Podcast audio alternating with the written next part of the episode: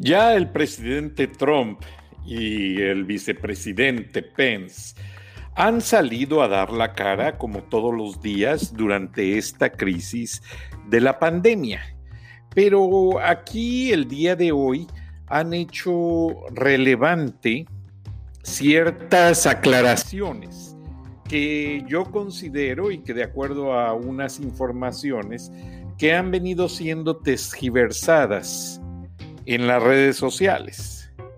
Ahora, pese a que este programa sale en nueve estaciones del oeste de los Estados Unidos, California, Idaho, eh, Nuevo México, Arizona, etcétera, y estamos en todas las plataformas sociales, considero importante hacer una pausa para, pues, realmente decir que nunca se ha pedido un bloqueo general del país. Se han cerrado playas, se ha pedido que se cierren restaurantes, que se cierren eh, ciertos lugares de trabajo donde se concurren grupos de gente se ha pedido a las iglesias que sean prudentes y han cooperado demasiado. Muchas de ellas incluso han observado sus servicios. Ya este viernes es viernes de dolores y ya muchos pues estamos previos a la Semana Mayor y se están haciendo ciertos manejos para que todas las celebraciones se hagan en línea. O sea, van a dotar de cámaras las iglesias y los obispos, sacerdotes, pastores van a hacer su servicio religioso en línea. La gente, como me está viendo ahora por este medio de YouTube, va a poder ver el servicio de su iglesia en línea. Entonces, por eso hay que aclarar muy bien que no todos los medios están tergiversando la información. Sí, a mí me ha tocado ver, sí hay muchos que están haciendo malos manejos ah, en el sentido de la interpretación de lo que se dice. El gobierno lo que quiere es que estemos un tanto distanciados, dos metros de cada persona, para evitar el contagio. Y esa es la raíz fundamental. Ahora, el dinero que se está pidiendo que se eleve el presupuesto de parte de la Casa Blanca es para ayudar a la gente, gente que vive al día, incluso inmigrantes que pagan impuestos, que reciban un cheque para sus gastos básicos. Ahora se me hizo una excelente medida que la Casa Blanca suspendiera lo que son los evictions, o sea, que suspendiera los lanzamientos de la gente en los edificios de apartamentos y casas si por alguna razón no pueden pagar dado las circunstancias de que nadie está trabajando. También se canceló los cobros de los estudiantes que hemos solicitado créditos para hacer una carrera profesional. Yo soy uno de ellos, estudié una segunda carrera eh, una ingeniería en sistemas y pues todavía tengo deuda por ahí y gracias a Dios eso nos va a dar un relevo, un, este, una ayuda en cuanto a la organización de gastos. Ahora, el hecho de estar informando todas estas situaciones a mí me concierne mucho, me preocupa demasiado, porque me oyen audiencia de muchos países y en todos los países se está manejando la información de manera pues un poco diferente. Mi nativo México, mi nativo México, que lo adoro, en México no se está dando ayuda económica más que la ya determinada a los ancianos y las becas a los estudiantes. No va a haber más. Hasta ahí tengo entendido. Eh, en Estados Unidos se está dando el equivalente del sueldo de cada persona, justo para pagar alimentos, medicinas y renta. Las medidas en Estados Unidos es que nadie salga a la casa por dos semanas. Apenas vamos a la mitad de esa cuarentena y todo está pendiente a que haya algún ajuste y se pida posiblemente estar un poco más tiempo. Mientras la cuarentena se completa en el sentido de que esta semana es la más riesgosa en la propagación del virus. Ahora, a mí me han dejado pensando muchas personas que me mandan correos, me mandan mensajes, se los agradezco. Trato de leerlos todos, pero recién operado, me operaron este ojo, todavía lo traigo inflamado. Y no puedo leer todos, me disculpo. De hecho, hoy hago, o ayer y hoy y la semana pasada les hice los programas sin guion, porque yo siempre preparo, pues, aparte de la escaleta, la grilla, como le llamen, para la estación de radio, porque allá entramos en vivo, preparo un guion y todos mis clientes, las estaciones donde entra mi programa, quieren tener una idea de qué se va a hablar cada día. Lamentablemente, pues no lo he podido preparar por la cirugía. Y todos lo entendieron perfectamente y lo más interesante es que me han tenido la confianza de permitirme entrar al aire haciendo esta excepción, lo cual les agradezco. Entonces no voy a decir barbaridades, no voy a decir periodismo incendiario, no voy a confundir a la audiencia. Eso es de lo que más soy enemigo yo en mi carrera de más de cuarenta y tantos años en los medios. Entonces, si no lo hice antes, no lo voy a hacer ahora. Y cuando no conozco un tema, ustedes lo saben, yo contacto a los expertos y ellos muy humanamente ayudan y colaboran dando sus opiniones. Entonces es algo interesante. Ahora, vamos a entrar nuevamente a la parte fundamental o medular de esto, que es que hay un conflicto nuevamente entre el presidente y la plana demócrata.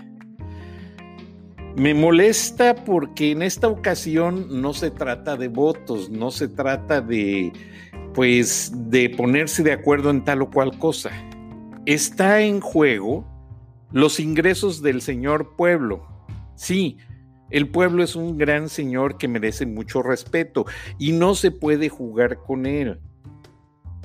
Yo siento que a estas alturas de lo que ha pasado con la pandemia, pues ya al haber tantos miles de muertos a nivel mundial y viendo las experiencias de Italia, de España, de Irán, de China, pese a que son sociedades muy cerradas y no han permitido que se informe en detalle, pues en los Estados Unidos debemos de responder de manera positiva y apoyar a la gente.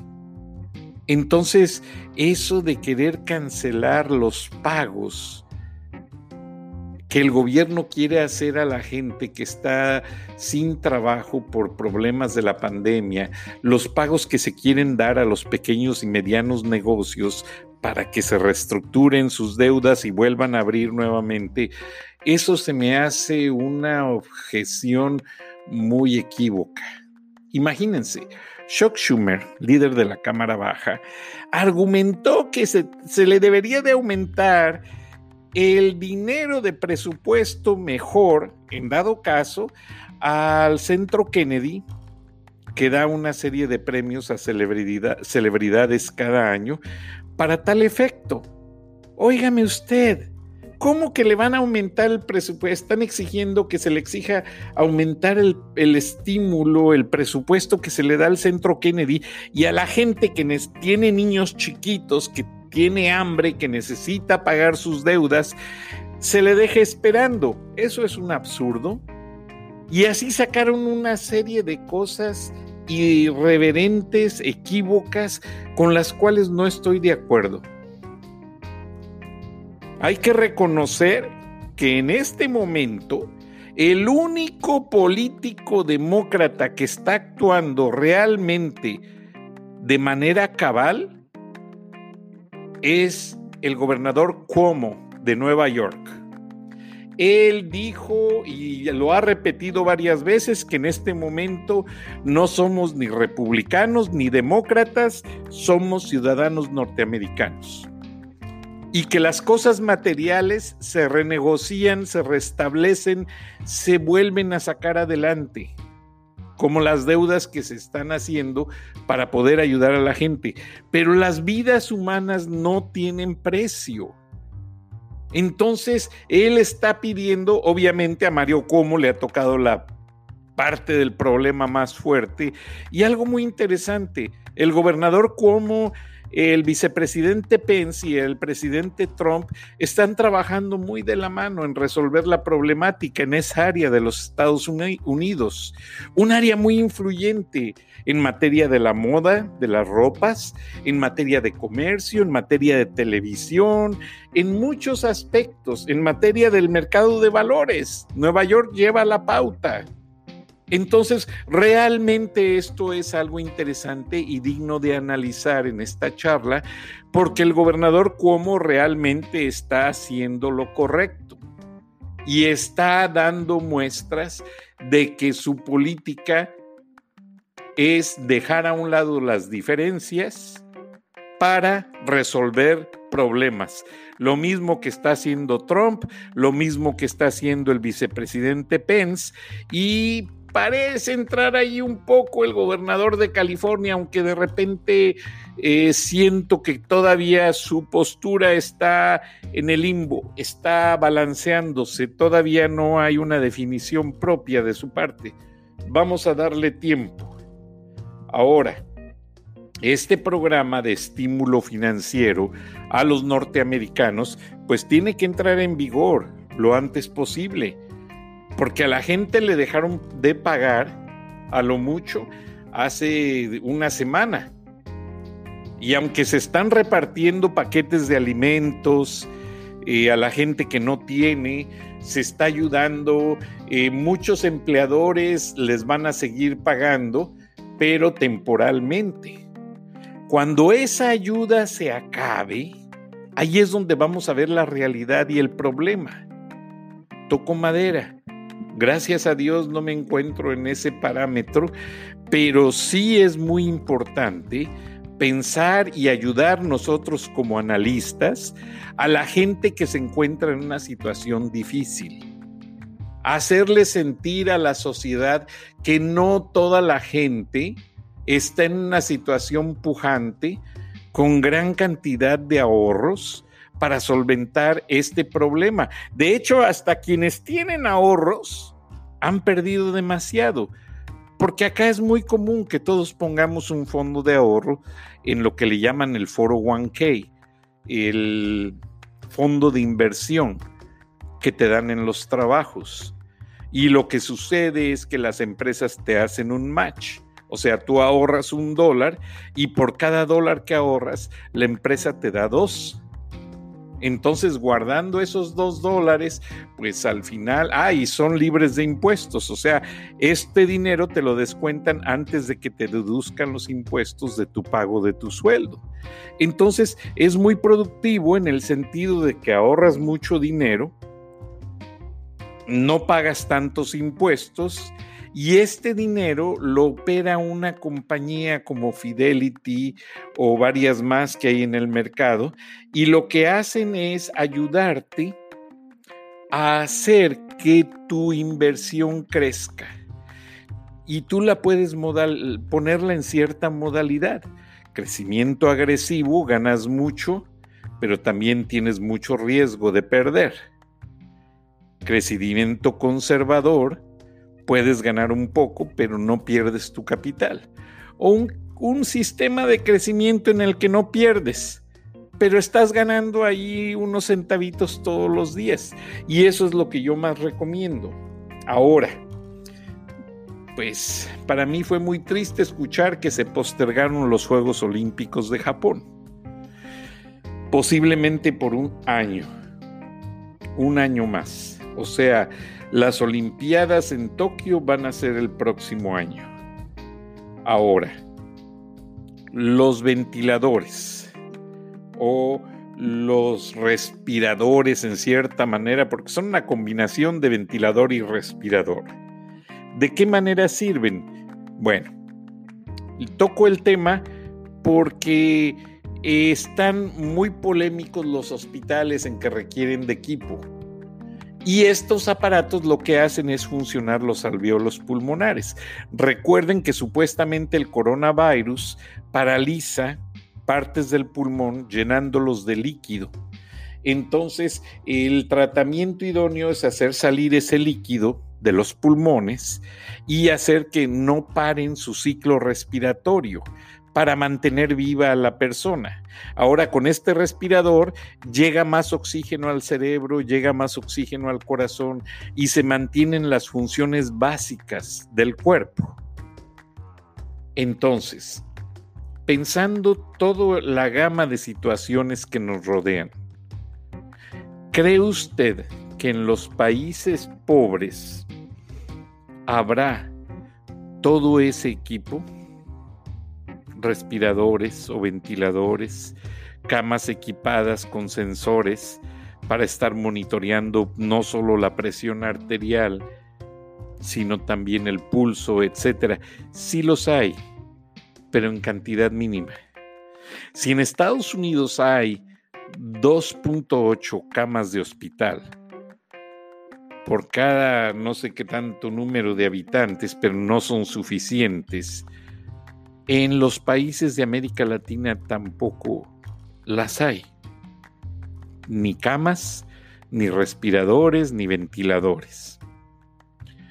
Pero el mundo no está terminando allí. El mundo tiene opciones. Esta no es la primera vez que la humanidad atraviesa por un problema tan eh, difícil como es una pandemia. El gobierno norteamericano tiene los medios y por eso hacen mucho hincapié en el equipo. Usted lo ve, pasa un pequeño accidente y ya llegan automáticamente sin que usted los llame porque el servicio de emergencias le manda uno, una ambulancia, un camión de bomberos pequeño y uno grande el camión de bomberos pequeño asiste con paramédicos a los paramédicos de la ambulancia a sacar a las personas que pudiesen estar prensadas dentro de un vehículo. Después de ello, el camión de bomberos para las fugas de lo que es el, el combustible del vehículo, cualquier problema. Traen hasta unas pistolas automáticas que abren las puertas a presión para evitar un problema. Esto pasa mucho con los carros automáticos, los carros eléctricos. El, en un choque el sistema eléctrico se... Eh, queda en cortocircuito y no se pueden abrir las puertas.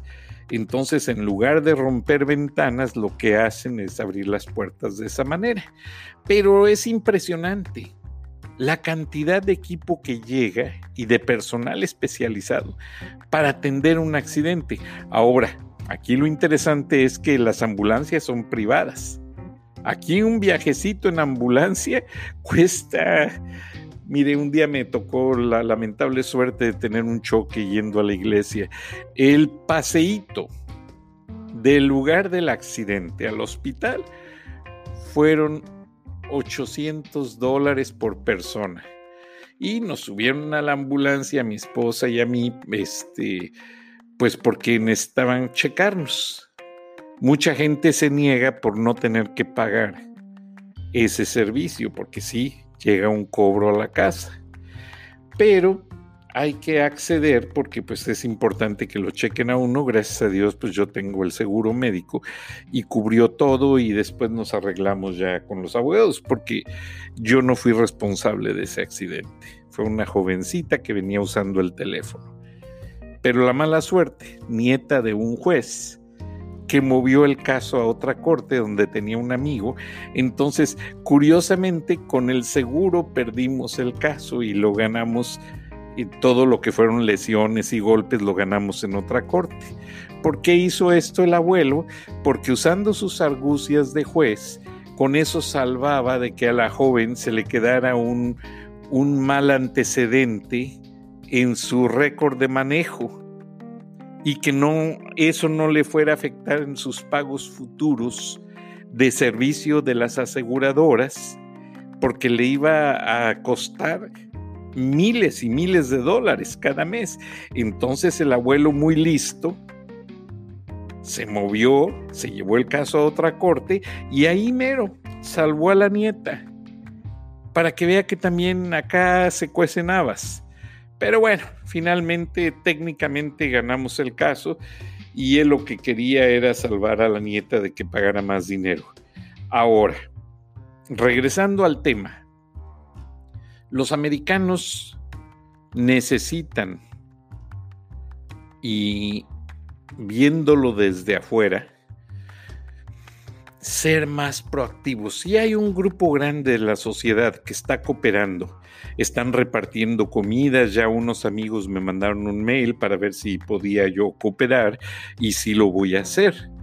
Entonces lo que están haciendo a través de esta iglesia bautista es que se están juntando raciones de comida que no se echa a perder y preparan comida para llevar a las casas o la ponen en el estacionamiento ya empacada en el estacionamiento de la iglesia donde viene la gente a obtener sus raciones para comer ese día.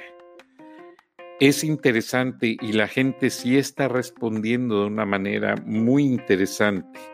Es un grupo limitado de políticos de izquierda los que se están oponiendo a llevar esa ayuda al pueblo norteamericano pero ellos solo se dan a conocer. Yo no necesito ni mencionarlos. Usted escuche las noticias y pues bueno, mis felicitaciones para el gobernador Como, que está muy activo, muy presente en la situación y hay que reconocérselo.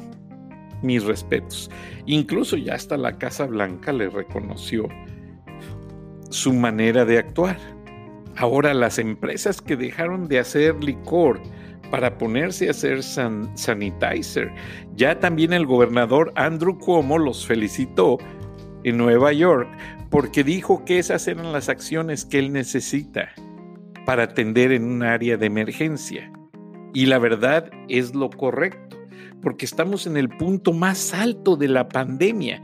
En este momento, si salimos a la calle y nos contagiamos y contagiamos a otros, no va a ser posible detenerla por los siguientes tres meses, según los expertos. Entonces hay que tener mucho cuidado, hay que ser muy prudentes, hay que actuar de manera solidaria y de manera con responsabilidad. ¿Por qué digo con responsabilidad? Porque mucha gente quiere y dice ser responsable, pero van y se paran a los, afuera de los supermercados a ver a la gente o a fumarse un cigarro y luego entran a comprar una, un six-pack de cerveza. Como que van a pasar el tiempo, se regresan a su casa, se toman el six-pack y aquí no pasó nada y están haciendo de eso su rutina. Qué lástima. A mí no me cae bien ese detalle. Yo me puse a limpiar unas áreas de aquí de mi escritorio, me puse a revisar papeles para empezar el, proceso de mis impuestos, me puse a arreglar unas cosas, saqué la televisión de la recámara. Yo tenía una pequeña televisión en la recámara para ver en cuestiones de emergencias pues algún programa que me interesara. Pero dije, no, nunca hemos tenido televisión y eso que trabajé casi 30 años en televisión, nunca hemos tenido televisión en la recámara y ahora la saqué y la puse en el cuarto de juegos, porque de hecho esa televisión era, desde mi niño. Eh, tiene de marco tiene un balón de fútbol americano entonces yo realmente este, se la tomé prestada cuando se fue a la universidad pero aquí lo interesante es regresar al punto y decir a manera de invitación que no caiga, que no caiga en las provocaciones de mucha gente. El pueblo norteamericano está respondiendo, al inmigrante ya se le está ayudando en cierta manera y me di un recorrido ayer que salí a mis terapias a los centros de trabajo que operan con mucho inmigrante. Construcciones, restaurantes y etcétera. Y algunos sí están trabajando, pero con la protección de vida, número uno. Número dos, otros están haciendo, pues realmente ya guardar las medidas para su familia en su casa y no están permitiendo que llegue gente a manipularlos, porque siempre en estas situaciones no faltan una bola de vividores. Bueno, me ha tocado ver hasta casos de gente que se hace pasar por agentes de inmigración para ir a extorsionarlos. Pobrecitos, no es justo, no es justo. Eso no se puede hacer. Entonces, vamos a mantener la calma. Si le tocan a la puerta, no abra eh, la oficina del censo pasó un informe oficial de que en estos días, mientras haya cuarentena, no van a tocar a las puertas de nadie. Entonces no tiene por qué abrirle la puerta a nadie, aunque sean de una iglesia, aunque sean de no sé dónde, no abra. Por dos cosas, para proteger su salud y la de su familia y para evitar problemas. Porque en situaciones de confusión es cuando salen toda la rapiña, a ver qué sacan. Y muchos saben que el latino no tiene todo su dinero en el banco, guarda mucho en efectivo y ya me han notificado casos de asalto. Entonces, no, no ponga atención, no les abra, usted espere las indicaciones por medios oficiales, nada de que mensajes de vecinos o amigos. El latino es muy dado a pagar deudas y pasarle el celular a otro amigo. Entonces, de hecho, yo por eso tengo muchos años con mi número de celular y no lo he cambiado porque saben que soy yo y restringo los números, restringo los contactos en las redes sociales y no dejo que nadie se me acerque personal y digitalmente hablando. Tengo muchos sistemas de protección porque trabajo con las redes digitales entonces, usted tenga mucho cuidado quién le manda mensajes. Aunque le pongan a una chica ahí muy bien vestida, muy silueteada, no los conteste. Usted trabaja mucho para permitir que alguien lo extorsione número uno. Número dos, las autoridades nos tienen en cuarentena a todos y usted no va a perder ni su trabajo ni sus oportunidades de trámites que ya inició o que quiera hacer en un futuro a mediano plazo. Entonces, vamos a ser más conscientes y me piden las autoridades que insista en esto y estoy completamente de acuerdo, porque mucha eh, población hispanohablante no entiende las cosas cuando son de manera seria. Y hay pues pseudo periodistas, no de los medios profesionales, pero hay algunos que les dicen todo, a manera de broma, a manera de canción, y solo los confunden. Y, y, esos son los que han tenido la confianza de decirme, oye, aclárame cómo está esto, cómo está aquello. Entonces, vamos a actuar con responsabilidad. El tiempo no está para juegos y aunque haya algunos políticos que no están de acuerdo en cooperar con el presidente, usted haga lo que dice el presidente en el sentido de las reglas de protección. Y puse en mi página de internet eh, la manera de contactar al CDC, Center for Disease Control, eh, Centro para el Control de Enfermedades. Tiene un tab en español arriba a la derecha actívelo, todos traemos celular y allá hay números de teléfono para pedir ayuda en caso de emergencia o hay mucha información para orientarnos de manera debida, pero no caiga en las manos de extorsionadores, estafadores, gente que le dice que el mundo se va a acabar y que mejor se arrepienta de sus pecados, pero que le está hasta pidiendo el dinero y muchas cosas. No, el mundo no se acaba y somos parte de Él. Aquí nada va a pasar. Usted tenga fe en Dios, usted tenga fe en sí mismo, bañese dos veces al día, eh, haga sus comidas de manera limpia, cuide a su familia y todo va a estar dentro de un marco de ayuda y de cooperación entre todos. Y si tiene el infortunio de estar todavía indocumentado, ese no es problema. Parece ser que hay una propuesta muy interesante y que posiblemente el presidente Trump la tome en cuenta, como lo hizo el presidente Reagan